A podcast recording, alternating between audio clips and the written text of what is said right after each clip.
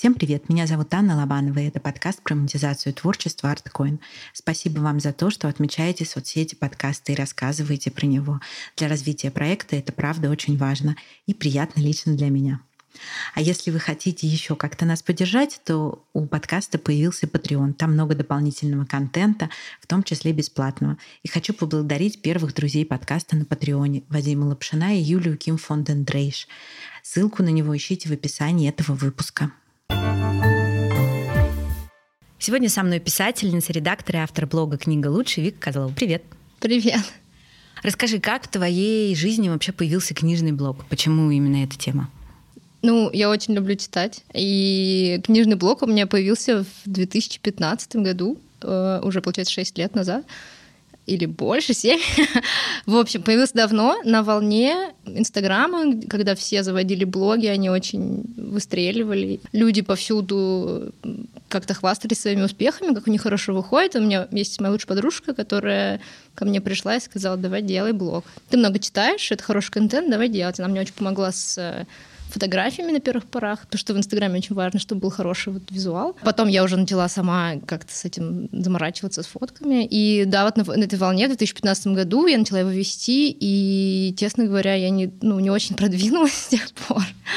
Но мне кажется, это просто специфика сферы но при этом у тебя, он может быть не супер огромный, да, но он у тебя такой очень же живой. Там много комментариев, какой-то вовлеченности. Да, все так. Я очень люблю своих подписчиков, потому что они, многие из них со мной с тех пор, э, и есть новенькие, и я многих из тех из активного пула знаю в лицо. я знаю, если я выложу пост или сторис, кто мне его откомментирует, кто мне напишет, это очень классно, как будто бы я все время общаюсь с реальными людьми, и это очень позволяет видеть что-то, ну, какую-то отдачу, при том, что действительно он не очень гигантский. Еще так понимаю, у тебя есть некие, я не знаю, как это правильно назвать, назовем отношения с издательствами в связи с твоим блогом. Я правильно понимаю? Не совсем так. Мой блог привел меня к работе в, в книжной сфере. Я стала писать э, книжные обзоры, и параллельно с этим практически случайно нашла работу редактора книжного сайта. И до недавнего времени там работала full time И, соответственно, мои отношения с издателями в основном завязаны на этом книжном сайте. И действительно, ну, то есть это такая тусовка, где все друг друга знают, и правда, что я получаю книжки бесплатно. Ну, то есть это обычно PDF, зато они могут прислать мне их до выхода официального, это очень классно. Всем вам большое спасибо. Но, к сожалению, это правда не связано с моим блогом. Хотя я уверена, что если бы у меня была такая задача в рамках блога, я уверена, что можно было бы найти эти контакты и попросить их все равно присылать мне PDF. И они всегда очень рады этому. Ну, потому что они всегда рады очень рецензиям на книги.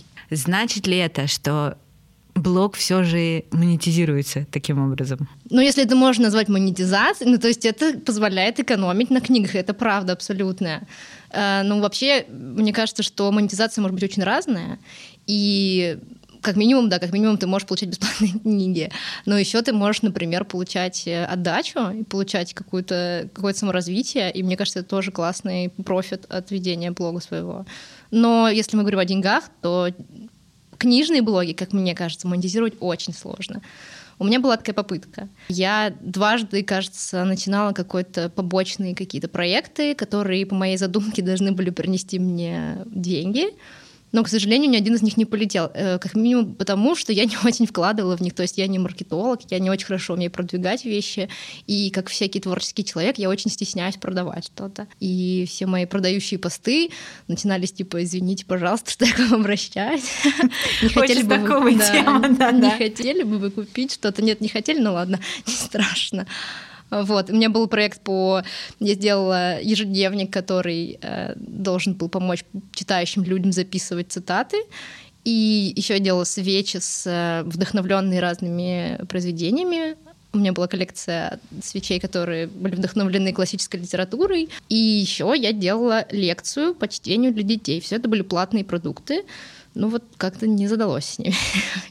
Жутко интересно, этот ежедневник можно как-нибудь нынче достать? Я могу, да, я его уже готова отдать бесплатно, потому что у меня есть тираж, который продался, кажется, там чуть больше, чем наполовину, и ну, это дело как бы совсем затухло, и, и больше я его не продаю, но он лежит у меня дома и занимает место. Давай договоримся, что мы в описании этого выпуска оставим ссылку какую-нибудь мне дашь, где можно этот ежедневник купить, потому что я бы купила. Возможно, кто-то тоже захочет. Хороший продукт, но, видимо, мне не хватило какой-то моей, не знаю, внутренней уверенности в нем, чтобы его продавать. Э, видимо, Инстаграм так работает, что чтобы действительно зарабатывать там деньги, ты должен очень активно продавать. То есть ты реально должен не стесняться ежедневно людям напоминать про себя и про свой товар. Я более того скажу, вот у меня есть подкаст, в который ты пришла, и я понимаю, что про него тоже надо напоминать постоянно, чтобы росли его соцсети, слушатели и так далее. Но мы, люди, которые что-то создают, очень плохо делаем то, что продвигает, и это вечная боль. К сожалению, это правда. Я веду два блога на двух платформах. Э, блог один называется Book is Better, он в Инстаграме, а второй называется Книжная каша, он в Телеграме.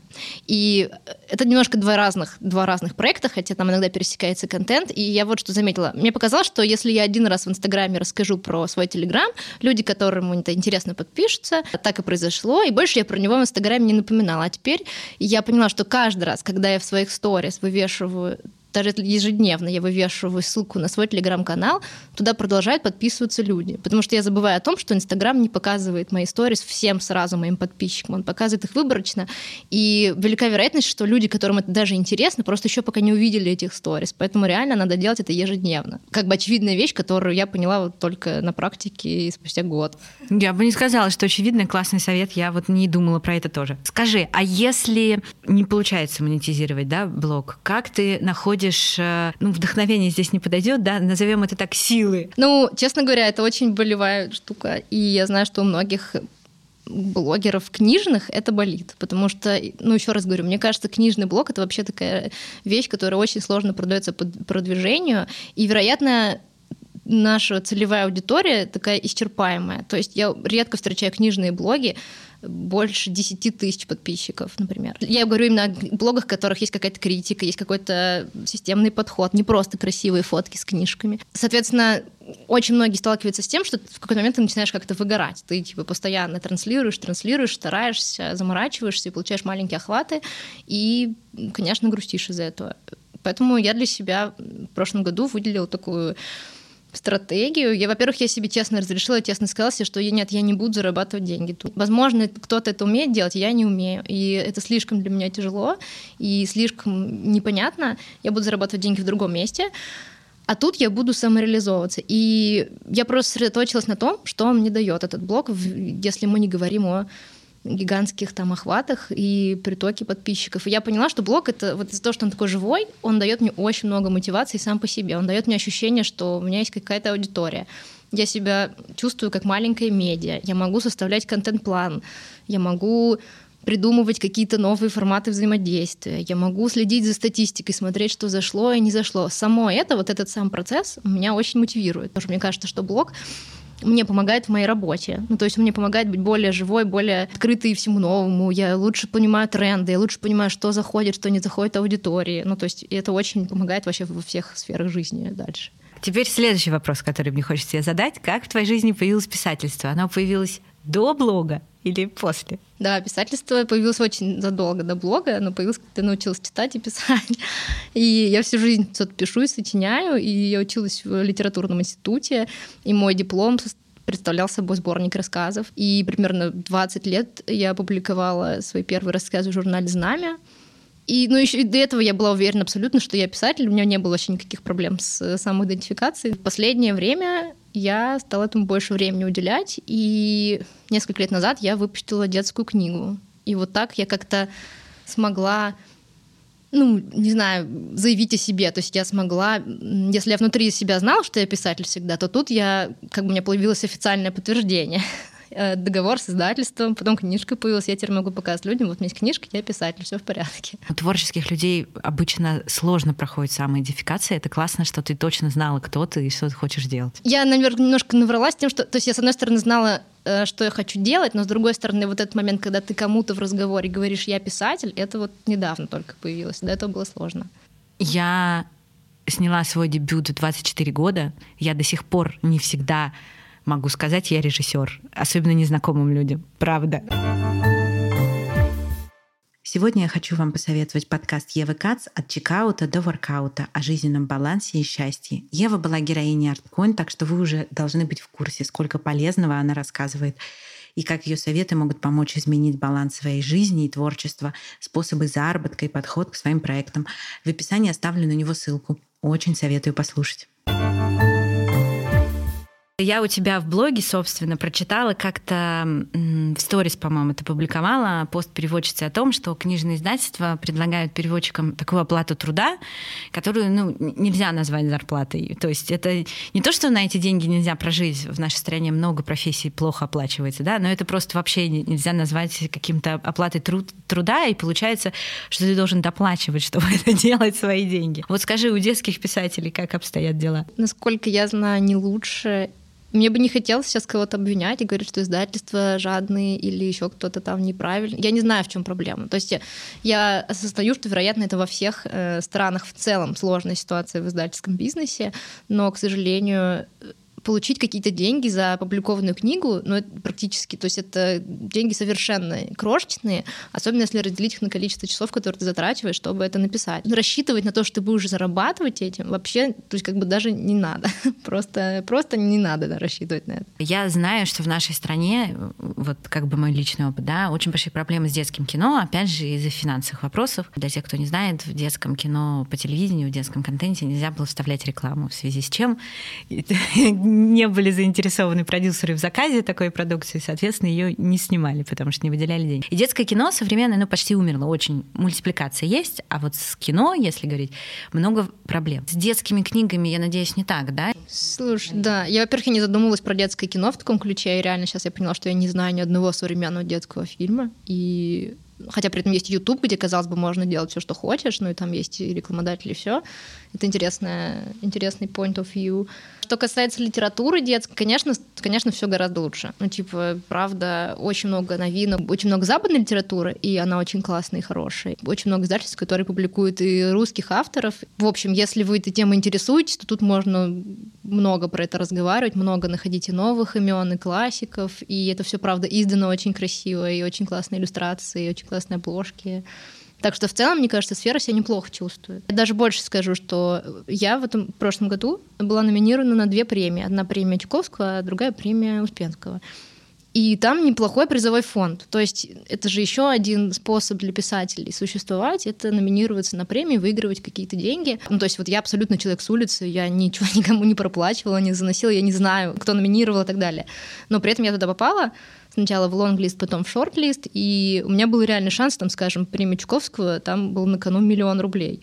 Я не выиграла, но тем не менее я почувствовала, что это реальная возможность, и, конечно, это большая поддержка для человека. Опять же, если мы разделим это там на количество месяцев в году, понятно, что это там не так-то просто все равно существовать, если у тебя в твоей карьере была одна премия, пускай даже это миллион, но все равно для пишущего человека это, вероятно, был бы классный бустер, чтобы позволить себе, там, не знаю, лишние несколько месяцев не работать, а просто заниматься творчеством. Это правда. Было бы неплохо. Какие советы ты дала бы начинающим детским писателям? Вот вообще реально ли пробиться и чего делать? Допустим, допустим, я написала детскую книжку. Что мне делать? Так, во-первых, точно реально пробиться, если вы верите в это, это сто процентов. Это неважно, даже детская книга или и не детская.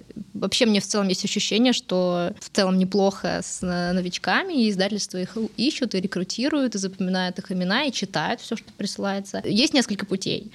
Я пошла по такому пути. Я написала маленькую повесть и отправила ее на конкурс. Наверное, даже на несколько. Я нашла все конкурсы детских, э, детских книг, которые я нашла, и туда их отправила. И, соответственно, я так попала в издательство «Росман». Я выиграла, прошла в какой-то тоже лонглист, и меня, мне предложили издаться. То есть вот участие в конкурсах для новичков — это супер классная возможность. Даже если ты не выиграешь, даже если ты не выиграешь первое место и тебя не напечатают, то ты можешь, тебя могут заметить и просто сказать, мы тебя напечатаем все равно. Второй момент, ты можешь просто отправляться в издательство. Опять же, из детской литературы и со взрослой так работает. Ты просто находишь некое подходящее тебе издательство. Возможно, ты знаешь, что у них есть похожая серия, подходящая под твою книгу. Возможно, ты читал что-то похожее по жанру у них и хочешь, ну, то есть можно к ним обратиться. А и третий момент тоже, это не очень, мне кажется, есть какая-то не очень хорошая коннотация этого, но мне кажется, что стоит присмотреться к сам издату, потому что я знаю, что сейчас есть куча разных платформ, которые позволяют, особенно если мы сейчас говорим про взрослую литературу, потому что там не нужны, допустим, иллюстрации и хватит э, электронного текста. И с помощью платформ для самоздата можно очень неплохо э, найти себе аудиторию, и тоже можно, минуя издательства и их договоры, и там их проценты, заработать денег, между прочим, на этом. А еще есть такой вариант, как краудфандинг. Ну, наверное, все знают, что такое платформа краудфандинговая, на которой можно представить свой проект и попросить людей просто спонсировать его. Причем вот тут как раз, мне кажется, это работает и для детских книг. Если у вас есть классная идея, там, у вас есть уже иллюстратор на примете, или есть ну, какая-то какая примерный хотя бы проект, можно его э, там презентовать и попросить людей просто вам ну, авансом заплатить денег и издать самостоятельно. И, насколько я знаю, что очень многие люди этим пользуются, и очень классные проекты выходят. Ну, как раз, э, наверное, с книгами краудфандинг классная история, потому что обычно сложно придумать то, что людям действительно нужно, чтобы они получили в качестве лотов. Но когда идет речь о книге, по-моему, классный вариант, если людям хочется эту книгу, они ее, по сути, оплачивают заранее. Да, абсолютно. И мне кажется, что это очень классный момент, чтобы проверить себя и проверить свой продукт на предмет того, насколько он интересен реально. Потому что можно считать, что это супер классная история, замечательные иллюстрации и так далее, но если это людям не нужно, они просто ну, не проголосуют рублем за это и ну, лучше на этой стадии узнать, чем когда у тебя есть полный тираж. Тут такой нюанс. Я просто на краундфандинге собирала деньги на один фильм. У меня есть такой опыт. И тут э, надо просто еще понимать, отправляясь в это плавание, что это такое отдельная большая будет работа. Это как э, вот у нас творческих людей проблема с продавать, это проблема с продвигать. Это примерно то же самое. То есть, наверное, это классно работает, когда у человека уже есть какое-то сообщество, комьюнити, с помощью которого ты хотя бы стартануть можешь да, на этой платформе. А если более-менее с нуля начинать, надо быть готовым к тому, что это будет отдельная большая работа, которую нужно будет делать каждый день, там, не знаю, опять же, писать туда какие-то посты, что-то придумывать, про это рассказывать и на самой платформе, и вне ее. Я встречала такие истории, когда люди думают, что ну, это же специальная площадка, где, где люди собирают деньги, я просто там заведу свой проект и буду сидеть читать денег. Но как бы так не работает, потому что там нету таких людей, которые типа Проснулись утром и таких. Зайду сейчас на платформу и поищу, кому денег скинуть просто так. Таких людей, к сожалению, не существует, что грустно, конечно. Давай засейвим эту мысль. Я хочу еще рассказать, что я слышала какую-то лекцию с Шашей Мартыновой. Она много книг издавала с помощью краудфандинга, и у нее даже есть какая-то брошюра про то, как э, правильно оформить эту краудфандинговую кампанию, и она рассказывала, что да, она реально когда она начинает, она ну, вот свои рабочие проекты так рассчитывает, что вот у нее есть будет там два месяца, когда у нее есть еще одна работа, которой она занимается с утра до ночи, иначе это не получится.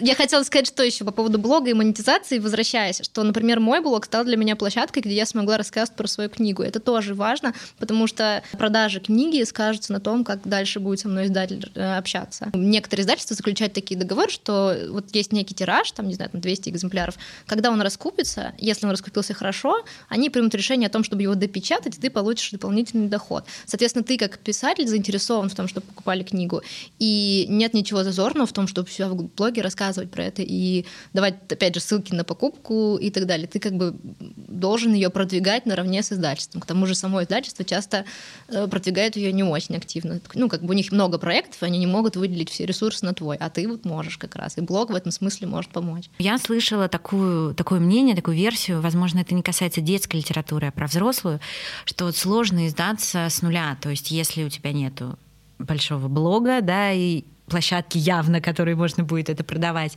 Либо если у тебя нет имени, не хочется никого известного называть. Ну, в общем, какой-то какой супер известный человек, да, медийный селебрити решит написать книгу, даже неважно, о чем она будет, издательство с удовольствием ее издаст, потому что априори понятно, что у нее будут продажи. А вот как бы если человек э, no name, назовем так, да, неизвестный, и если это первая его работа, к тому же, да, а не уже состоявшийся писатель, то с этим большие проблемы. Это так? Это отчасти так. И, конечно, издательство рада всегда, когда у человека есть какая-то платформа своя собственная, куча там фанатов, которые будут покупать, конечно, они охотнее, наверное, заключат договор, но при этом я точно знаю, что большинство издателей, э, особенно независимых, ищут всегда новые имена, и всем очень хочется читать классные, нов... ну, классных новых авторов, которые пишут какую-то актуальную литературу, какую-то необычную. На них всегда делается ставка, и, ну, там, вспомним Гузель Яхину или Мариам Петросян, ну, куча всяких есть имен, правда, про проснулся знаменитым, да, то есть про людей, которые просто там случайно прислали свою рукопись в издательство,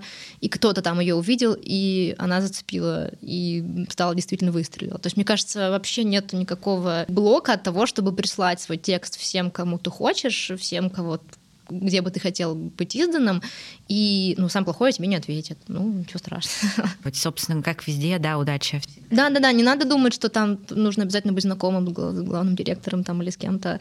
Ну, я понимаю, что там большой поток э, рукописей, и может быть такое, что твою рукопись не заметят сразу. Возможно, стоит напомнить про себя, возможно, стоит там через полгода или год прислать еще что-то.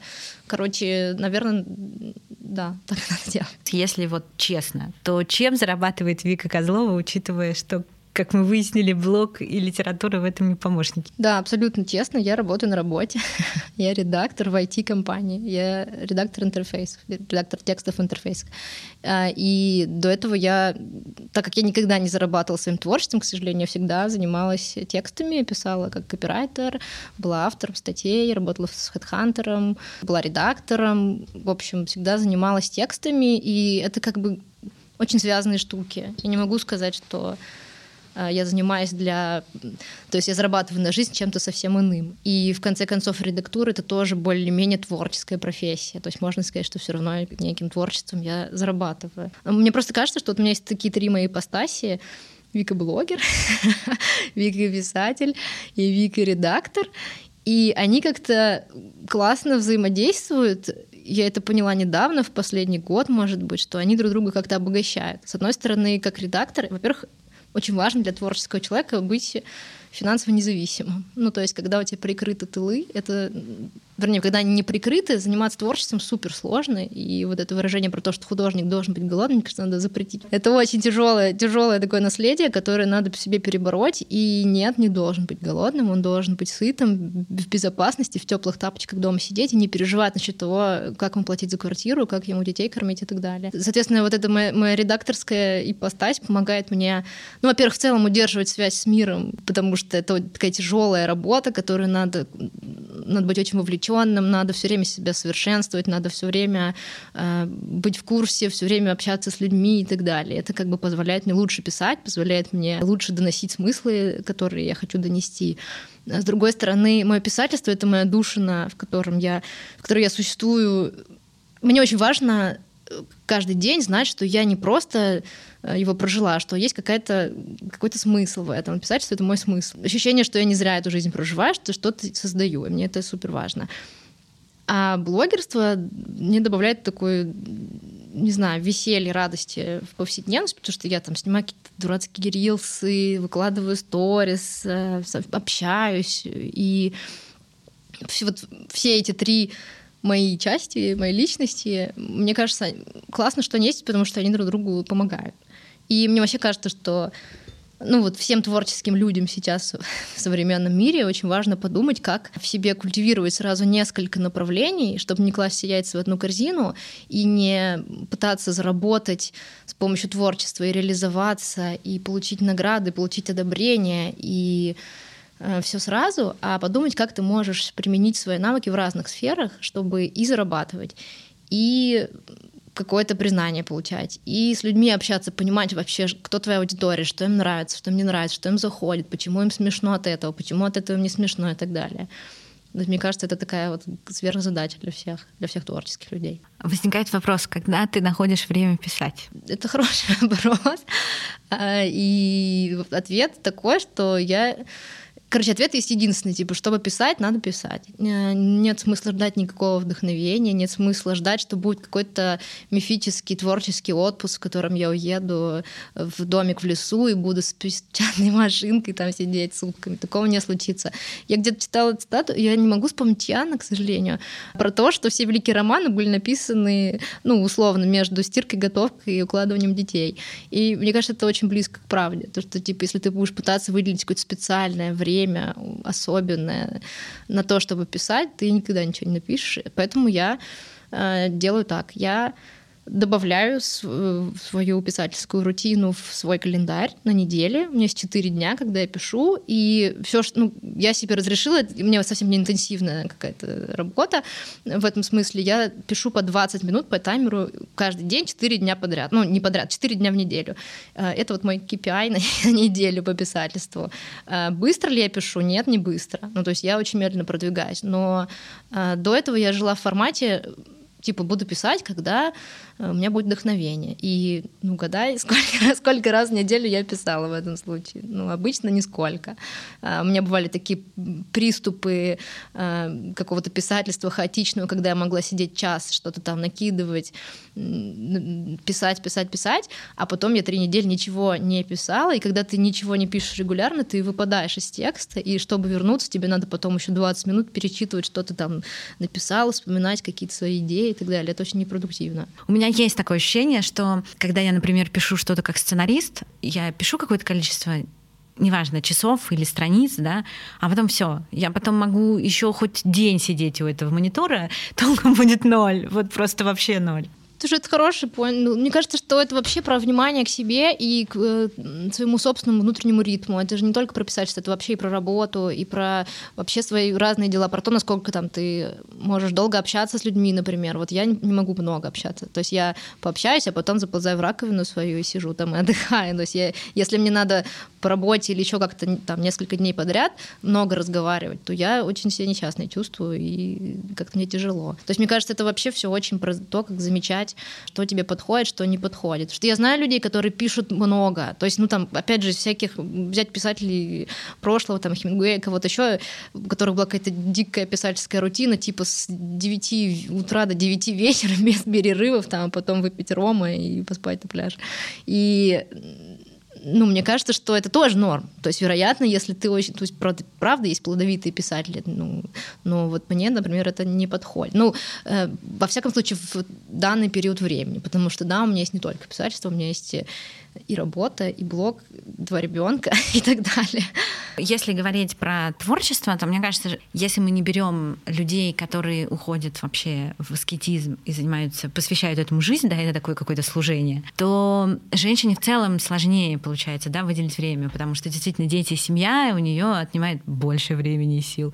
Плюс э, работа, да, в современном мире и современный прекрасный ритм с нашим, не знаю, длиной пути в Москве до работы. Абсолютно правда, что тут сказать. Но я не знаю, я немножко верю в том, что вот когда ты занимаешься этим служением, а творчество все равно это служение, так или иначе, даже если это не служение там с утра до ночи, но все равно это вот такая твоя еще одна, еще одна очень важная тропинка, по которой ты идешь, что мне кажется, тебе все равно какие-то суперсилы спускаются как-то. Ну, то есть ты все равно каким-то образом оно отнимает, но и черпать в нем тоже можно, можно многое. Когда я писала эту сказку, которую в итоге опубликовали, я была в таком глубоком декрете, вот таком прям махровом, с ребенком орущим, с тем, что муж приходит поздно. Я этот вечный февраль, типа 9 месяцев в году, и я ходила по этим паркам с коляской, и вот этот момент, когда я могу вот в этом парке с коляской, я вдруг начинаю как подключаясь к чему-то такому, к какому-то такому другому состоянию, в котором я могу придумывать историю, и это настолько спасает тебя. Ну, то есть ты вдруг понимаешь, что ты не просто функция покорми, там, переодень, помой попу, а ты реально что-то создаешь. Очень это поддерживает, в общем. Вопрос, который я всем всегда задаю, на твой взгляд, твоя лучшая и худшая идея, даже если ты в этот момент этого не понимала? Ну, худшая идея, пожалуй, это считать, что у тебя начался творческий кризис. У меня несколько жизни это было, когда я говорила, все, ребят, стоп, у меня творческий кризис, я ничего не буду делать. И мне кажется, когда у тебя какой-то творческий кризис, какой-то затык, ну, конкретный затык, например, в тексте, ты не знаешь, куда повернуть, то, конечно, полезно иногда отложить его, но очень контрпродуктивно убирать его вообще в дальний ящик, забивать на него и говорить, я вернусь через пять лет или, или все, или больше никогда не буду писать. Вот это очень опасная ситуация. Лучше отложить его, пойти подышать, прогуляться, с кем-то поговорить с друзьями, там выпить шампанского и все равно сесть за него и продраться через этот сложный момент, потому что именно он, в нем именно проблема. Когда ты можешь его даже написать его максимально плохо, сказав себе, что я потом его исправлю, но дождаться момента, когда ты опять сможешь писать, и опять все пойдет. И вот, ну, вот это правда опасно, если ты просто откладываешь и уходишь от текста из-за этого. А лучшая идея... Лучшая идея выспаться хорошо. Спать 8 часов. Лучше вообще всегда в любой ситуации лучшая идея. Всем советую. К сожалению, понимаешь, это с возрастом. Вот в школе что не спалось. Да, да, да. Не, мне кажется, что, опять же, это разговор про голод и прочее. Ты не должен чувствовать какого-то физического дискомфорта. Ты должен быть выспавшимся, ты должен заняться спортом небольшим, ты должен пить водичку, должен нормально питаться. И потом ты сможешь быть продуктивным. И потому что творчество это не, мне кажется, не про столько про вдохновение, а сколько про умение э, сидеть на попе и писать там или что-то рисовать, что ты делаешь, да, то есть про дисциплину в том числе. Ну, мне кажется, даже в большей степени есть же много действительно талантливых людей, которые в итоге не дописали ни одной книги, не доделали ни одного фильма, я не знаю, не дорисовали не доделали картины для выставки, условно говоря. Тоже вопрос задаю всем. Творчество, которое тебе запомнилось, там, повлияло на тебя как-то? Книга, фильм, картина, я не знаю, все что угодно. Ой, на меня очень много всего, всего всегда влияет. И, ну, то есть я мне кажется, в год э, так мне везет, что я получаю, э, не знаю, 5-10 таких творческих впечатлений, э, опытов, которые меня как-то видоизменяют дальше. Но если что-то хочется назвать, то мне кажется, за последнее время, за последние несколько лет, пожалуй, это биография Туви Янсен «Работа и люби». Ну, мне она просто нравится как личность. Я не уверена, что ее можно назвать хорошей ролевой моделью, но она почему-то мне очень симпатична. И это пример человека, который э, правда, во-первых, сделал творчество своим служением, абсолютно погрузился в работу и очень много времени ей уделял. А еще интересно, что она вообще-то всю жизнь считала себя художницей. И она, ну, то есть никто сейчас не думает про Туви Янсен как про художницу. Понятно, что она там мама Мумитроли и так далее. Но она была художницей, и это было ее главное вообще-то, главное ее отдушина. А Мумитроли под конец ее так достали, что она попросила своего брата писать, рисовать комиксы про них, потому что она больше не могла их видеть вообще в жизни. В общем, у нее очень интересная судьба, и это тоже, мне кажется, про то, и про настройку творческой рутины, и про то, как себя искать и свой голос находить в очень сложных обстоятельствах, когда там против тебя и общество, и семья, и разные сложные моменты в жизни. Вообще 20 век там не, не, не радовал их особо. Мне кажется, это тоже всем стоит творческим людям почитать. А, ну и про любовь к жизни это очень. Мне кажется, что любовь к жизни — это вообще такая мышца, которую в себе надо тренировать максимально, максимально часто и много. Я очень рада просто, очень рада поучаствовать в подкасте. Я мечтала, я очень люблю подкасты и слушаю их бесконечно. Я мечтала очень э, тут оказаться. Правда, теперь, когда я тут оказалась, мне кажется, я все не так сказала. Типа надо все перезаписать и все по-другому сказать. Спасибо большое. Спасибо тебе.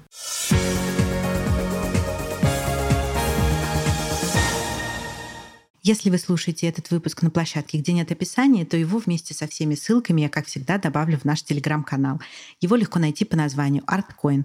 Также с этого выпуска я буду туда добавлять небольшие кусочки беседы, которые не попали в основной эпизод. Ищите по ссылке в описании этого выпуска спешил про одобрение писательства и разрешение называть себя писателем. Слушайте нас на Яндекс Музыке, в Apple и Google подкастах, на Spotify. Также подкаст ArtCoin есть ВКонтакте, и там у нас довольно активная группа. И последнее, для связи используйте используйте социальные сети или почту творчество.деньги.gmail.com. Ее можно тоже найти в описании этого выпуска.